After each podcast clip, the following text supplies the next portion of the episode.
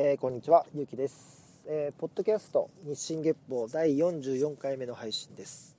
えー、この番組は私、ゆうきが、え気になった事柄や、えニュース、人物、え概念などをもとに、え向上心を持って、え独断と偏見で語る番組です。えっ、とですね、この番組を、まあ、よく聞いてくださってる方はいろいろとご存知な方も多いで多いと思うんですが、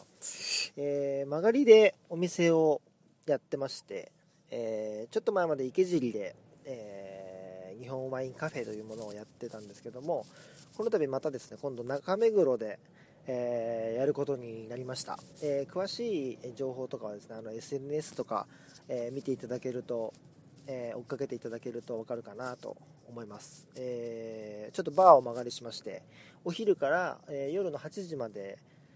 えの時間で週に2回ですね。今現状では、え日曜日と月曜日の週に2日営業という形で開始しまして、まあ、ちょっとまたこれもね期間限定になると思うんですけども、えこの期間限定のうんまあ、時期っていうのはまだ決まってないです。決まってないんですけども、まあ、春先、そうですね、4月の頭ぐらいまでになるかなっていうのは、今のところの見込みではあるんですけども、続けるかもしれないですし、まあね、はたまた早く、えー、やめてしまう可能性もなくはないんで、まあ、一応その辺もあの情報を SNS とかで追っかけていただけながら、追っかけていただきながら、えー、チャンスがあれば、ぜひ来ていただきたいと思います。えー、よろしくお願いします。まあ、というような感じで、そんな感じでって言っちゃいましたね。えっ、ー、と、ちょっと春っぽくなってきた最近なんですけども、えー、まあ、まだまだ雪が降ったりもしてますね。まあでも、本当暖かい日が増えてきたんで、えー、これも暖かくなれば嬉しいなと思っている今日この頃なんですけれども、えー、ですね、今日は、うーん、よくね、聞かれるえー、僕に対してのな何やられてる方なんですかってちょっと待ってくださいね。失礼しました、えー、よくですねあの曲がりでは例えば週1とか週2とかでお店やってると普段何されてるんですかって、ね、その普段っていうのが何を指すのかとか、えー、1つじゃないから何個かあるぞとかいろいろねこう、うんと説明しようと思うと結構難しい状態なんですね僕が。ざっくりね今説明しちゃいますと、まあ、週に、ね、2回曲がりのカフェをやります、えー、週に4回ぐらいですね、えーと、お弁当屋さん、え、仕出し弁当ロケ弁とかをやるような1日ね300食400食作るようなお弁当屋さんのお手伝いをしていたりだとかですね。あとデザインの、えー、例えば名刺とかチラシとかパンフレットとか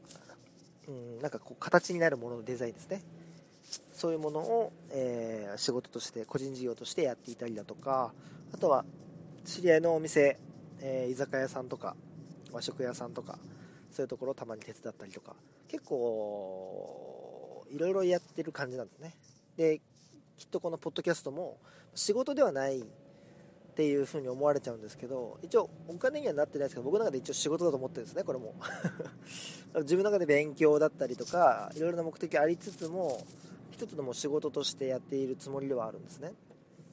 あとはまブログだったりとか。いろいろちょこまかちょこまかちょこまか。やってるわけですよ。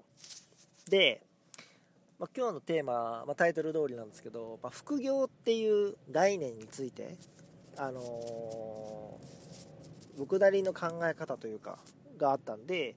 ま、ここでちょっと共有しておこうかなという感じですね。でまあ副業ってね単純にこうまあそうですね。今だったらちょっといろいろな概念が壊れかけてますけどちょっと前までの副業っていうとどうしても仕事の本業があって、えー、本業の合間に、えー、ちょっと小遣い稼ぎだったりとかあとはちょっとしたこうなんだろう人には持ってない人が持ってないような、えー、技術とかを、え、たまにこう依頼を受けてやってそれがちょっと副収入になるっていうような感じの、まあ、副業っていうのが、ま、一般的な副業の定理だと思うんですよね。で一応、えー、まあそうですね。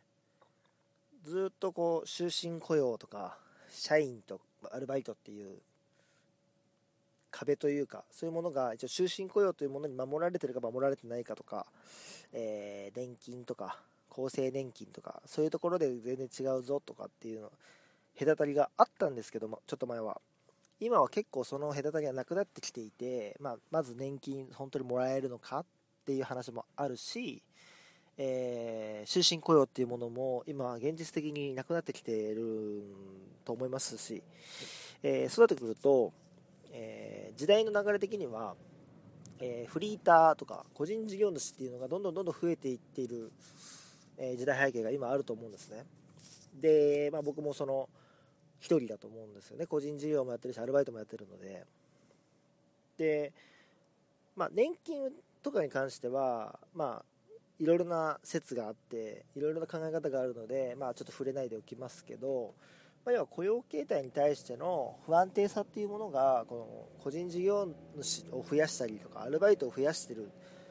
時代変わってきたみたいな感じのイメージなんですけど僕の中ではちょっと違う見方をしていて、えー、そもそものその終身雇用っていうものだったりとか、えー、そうですね。その個人事業主が少なかったりとかっていうことの方がどちらかというと少し異常だったのかもしれないなって僕は思ってるんですよ。本来の形に今近づいてるんじゃないかなっていう、まあ、本来っていうのは本来落ち着くす、えー、落ち着くべき、えー、状態にっていう意味ですね。例えばちょっと違う話になっちゃいますけど人口とかも今1億3000万ぐらいって言われてますけど日本は、えー、1億3000万が少子化少子化でこうどんどんどんどん人口減ってるよ、やばいよ、やばいよって言われてますが、そもそも、まあ、戦争とか、あと国力を、えー、上げていこうっていうことで、子供どんどん産もう、どんどん産もうっていう時代があったわけですよね。で、僕のおばあちゃんなんかも12人兄弟だったりとか、えー、今のこう、70、80ぐらいの人たちっていうのは兄弟が多かったと思うんですよ。で、その時が、どちらかというと僕は異常だと思っていて、で、もともと江戸時代ぐらいまでは6000万人ぐらいしかいなかったらしいんですよね5000万だったかな要は今の半分以下なんですよ人口がだけど明治政府になってとかその戦争をするようになってとかで人口がどんどんどんどん増えていくんですよね。で1億超えて今1億3000万。で減ってきてる。やばいやばいって言ってるけどでも本来のまたなんだろう日本っていう国の中でこの限られた国土の中でえー、バランスの取れた人口っていうのが例えばじゃあ6000万人だと仮定するならばそこにまた戻っていくっていう感覚に近いのかなっていうところがあるんですよ。でなので1億3000万をキープしようっていう動きが、まあ、今あのある程度国もそれ分かってるのでないんですけどでも多分国民の一部の人は多分思ってると思うんですよ。例えばこれが1億2000万人になったあ本当にやばいね本当にやばいねって1億切りましたっていつかなった時に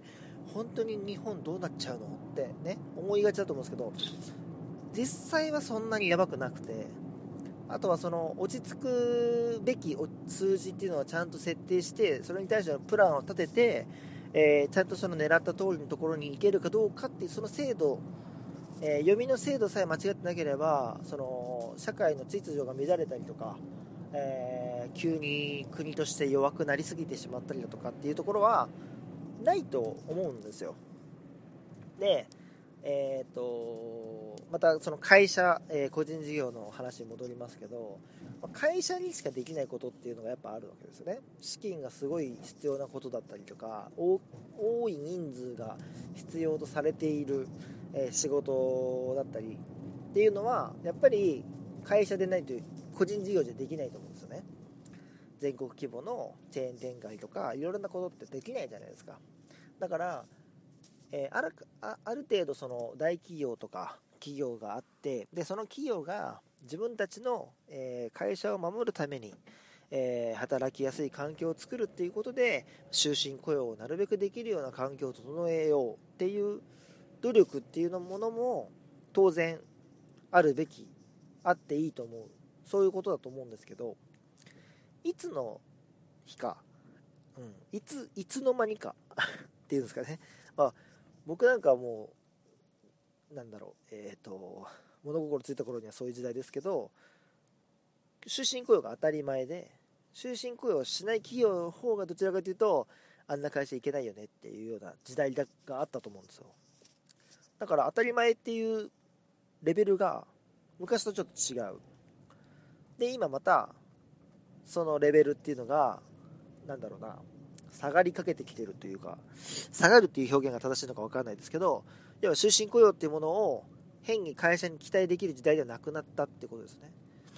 でこれがやばいやばいっていうんじゃなくて本来の形にまた戻ってきてるんじゃないかなっていうのが僕の今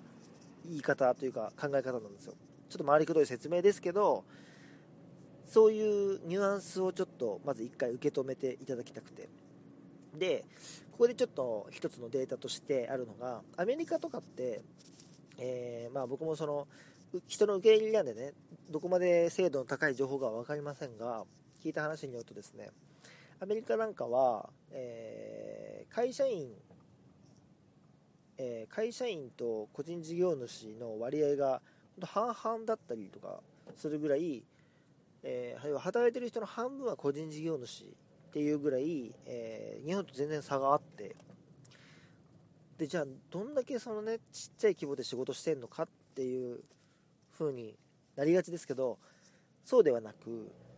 例えば今の日本でも言う日本でいう皆さんがイメージしやすい、え、会社員としての仕事を個人事業主として要は会社と契約をして、えー、自分の責任を持ってその仕事に取り組んでいるっていう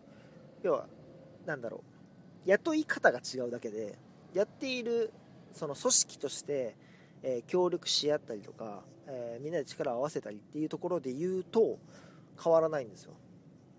ただ会社員と個人事業主で全然違う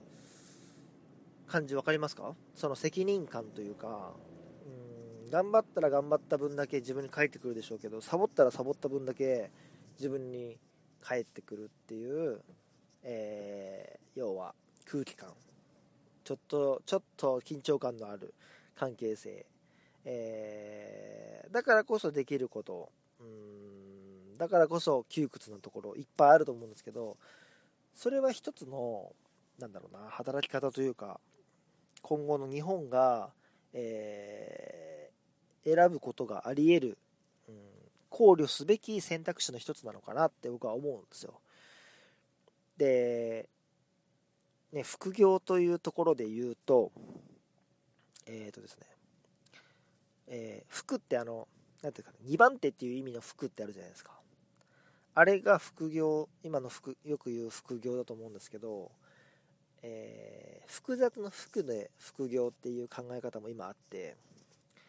もう、本業、副業じゃなくて、個 ,1 個の仕事、2個の仕事っていう概念があって、そこにこう本業とかサブっていう概念ではなく、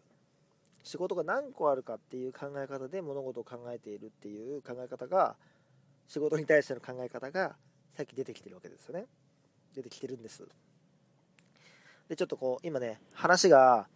どっちの方向に行くんだろうっていう感じにちょっと聞こえちゃうかもしれないんですけど一応何ていうんですか本線はあるわけです。だけどやっぱりそのデデリケートなんですよね。新しいあ副業の服がね字が違うとか あとはその本業なのとか副業なのとかっていうのが話がいろいろ出てくるごちゃごちゃになっちゃうんですけど要はうん昔の先入観で今後の働き方、えー、仕事の仕方、えー、雇用形態もう測れない時代になってきてるぞっていうことをまず言いたいんですよ。ちょっとこれをそのそのそれが言いたいがためにねいろんな説明をしちゃったんですけど。だから普通に会社員だったらよくあるのが、えー、なんであの人あんなサボってるのに同じ給料もらってんだろうとかね。そういうことって結構あるじゃないですか。容量のいい人は大したことしてないけど、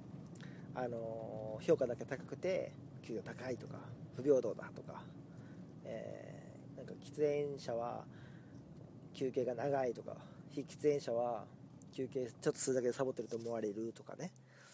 いやそういう平等不平等っていろいろ人それぞれ考えてることってあると思うんですよ。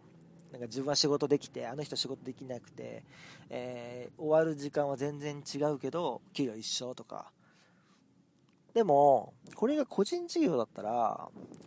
なんだろうな、そういう不満っていうのはなくなるかなって、あの少なくなるかなと思ってるんですよ。要は、一人一人がちゃんと適正な評価を受けて、えー、適正な賃金を支払われればいいわけで、まあ、プロ野球選手みたいな感じですよね。あの人は仕事ができるから、今回年俸上がったねとかっていうようなことって、僕は一番平等なんじゃないかなと思うんですよ。で、えー、雇用主とのミスマッチがあったりとかして仕事ができないとされてしまっている人はそれは評価されないと。で評価されないことに対して、まあ、逆ギレするか、えー、次に生かして修正するかは各々自由なわけで。そこにやっぱ仕事ってなんかもう少しシビアなあるべきだったりするのかなって思ったりもするんですよ最近。特に。でまあ、今の日本ではそういう時代ではないのでまた今の時代の感じに話を戻すと僕なんかみたいな働き方をしているとあの聞かれるんですよ。本業はどれなんですかって。でさっきもね言ったけど本業ってじゃあどれだって説明しようと思うと結構難しくて僕の気持ちではまあ後々は飲食を、ま、自分でやりたいので週2回の週2回の飲食がメンタル面では本業にはなるんですけどでも収入のメインでいうとお弁当屋さんだったりとかあ、まあ、要はその人の手伝ったりとかしたしてるアルバイトだったりとかあと時にはデザインの仕事が急にボンって売り上げが出たりとかするんで収入の面でいうと飲食のその自分の曲がりの店っていうのは本業っていうふうには言えないくなるしなんかそういうなんか要は給料のなんつうんだろうあのー、高い低いで本業かどうかを測るんだとしたら僕が思ってる本業とは違うなと思っていて。なんかゆくゆくこう育てていって軸に自分を置いておきたい自分の居場所として置いておきたいっていう概念で、えー、本業副業だったらまだ分かるんですけど。うん。そこの概念がまた少し人それぞれ違ってくるのかもしれないんですがこれからの時代はきっと、えー、小遣い稼ぎが副業、えー、メインの収入が本業っていうこの概念は、えー、そうとも言い切れないあの絶対的なものではないものになっていくと思います。どんどんどんどん。あのむしろ本業っていうものを例えば定義するとしたら1個の仕事があって、えー、それをなんだろう全然関係ないことをやっているようだけど実は、えー、副業が本業の手助けになっていたりとか。例えばですけど、えー、じゃあどっかの、え会社を経営している人だとするじゃないですか。その人が本を出してビジネス書を出してめっちゃ売れてるってなった時に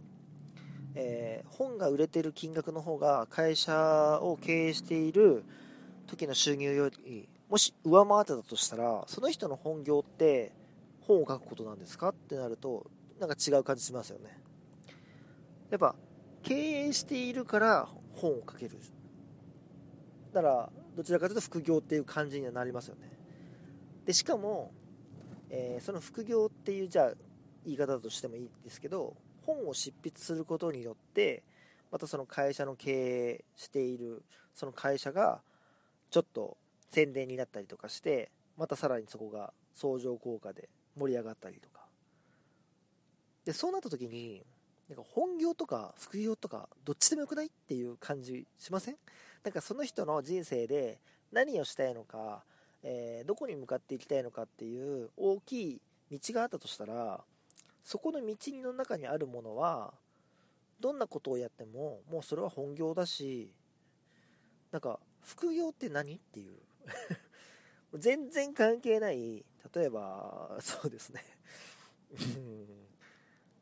え会社を経営していて本を書いてる人が急にセブンイレブンでアルバイト1時間だけしてみたって言ったら全然関係ないと思うんですけどうん。そういうの副業っていうのもまたちょっと違いますよね。なのでなんかそんなことする人もいないし。って考えたらなんかもう本業とか副業とかどうでもよくないっていうなんか副業の定義をもうちょっとこう柔軟に捉えられるようになんないとなんかあまだこの人そんなつまんない ことにこだわってるんだなみたいな気持ちになる時もあるんですよね僕も。なんか前にちょっとこのポッドキャストで肩書きっていう回があったと思うんですけどその回の概念とちょっと似てるかもしれないですね。なんかその言っちゃえば言ったもん勝ちみたいなでも言ったもん勝ちっていうかもうこの人が本業これって言ったらこの人がこれ本業だしなんか周りが決めることでもないしそもそも本業副業決めて何になるんですかっていう。だから日本の法律とか税金の部分でももっとね柔軟に考えなきゃいけないんじゃないかなと思うんですよね。なんか今日ちょっといつもよりとっちらかってる感じはしますが要はざっくりそういうことなんですよ。あのなんでとこんだけとっちらかったかっつったら本当にもう概念がブレブレになってきてるものに対して今僕は喋ってるのであのー、僕はこう思うんですよドーンじゃないんですよね。こう思うしこう思う人もいるし自由じゃない？そここだわなくてよくない？っていうような 話をしちゃってるんでこんなふわーっとしちゃってるんですけど。う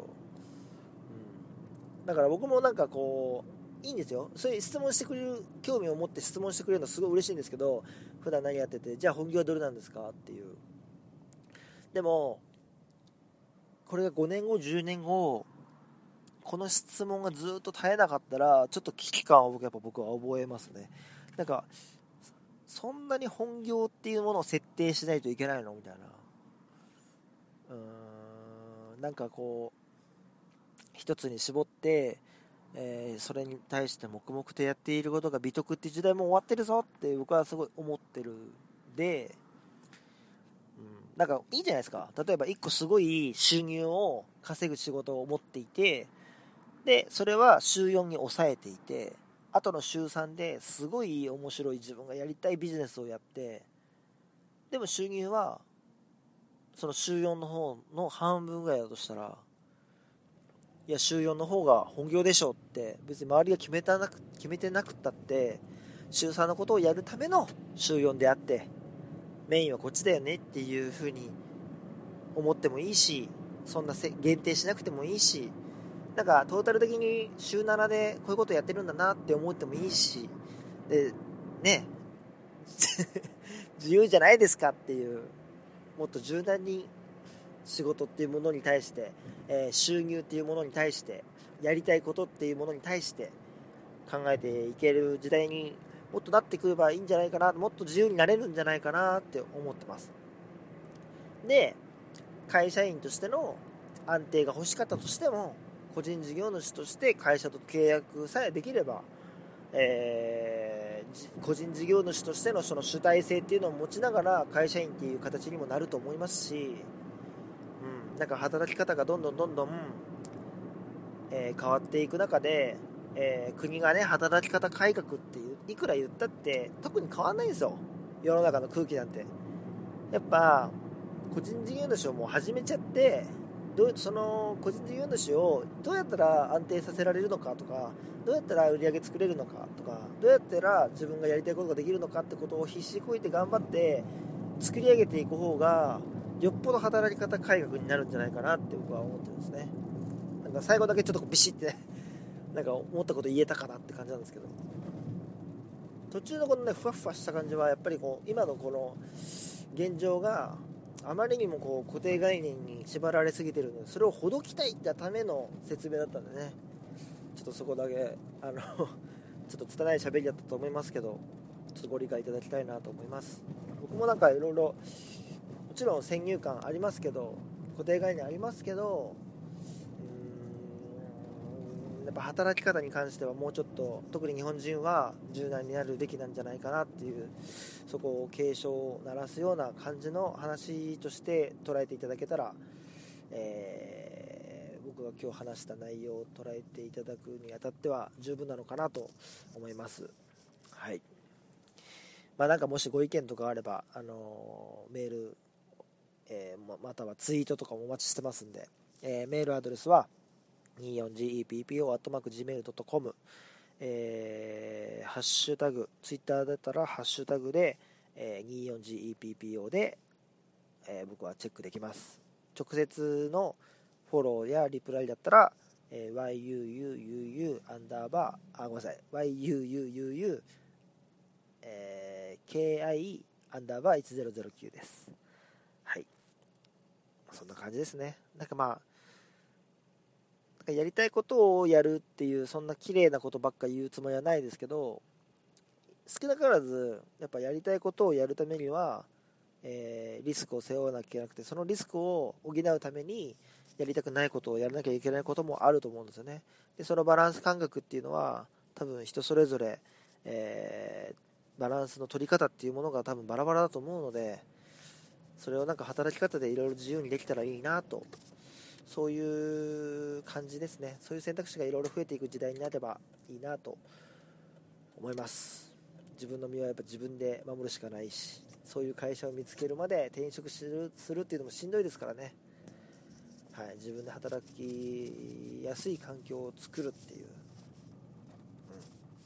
そういうために本業副業とか個人事業とかアルバイトとかうまく自分の中でこう価値観というのを整えて、うん、やっていければいいんじゃないかなと思いました。はい。そんなこんなです。そんなこんなで今日は終わりたいと思います。はい。はい。それではお時間となります。お相手はゆうきでした、えー、また来週。さよなら。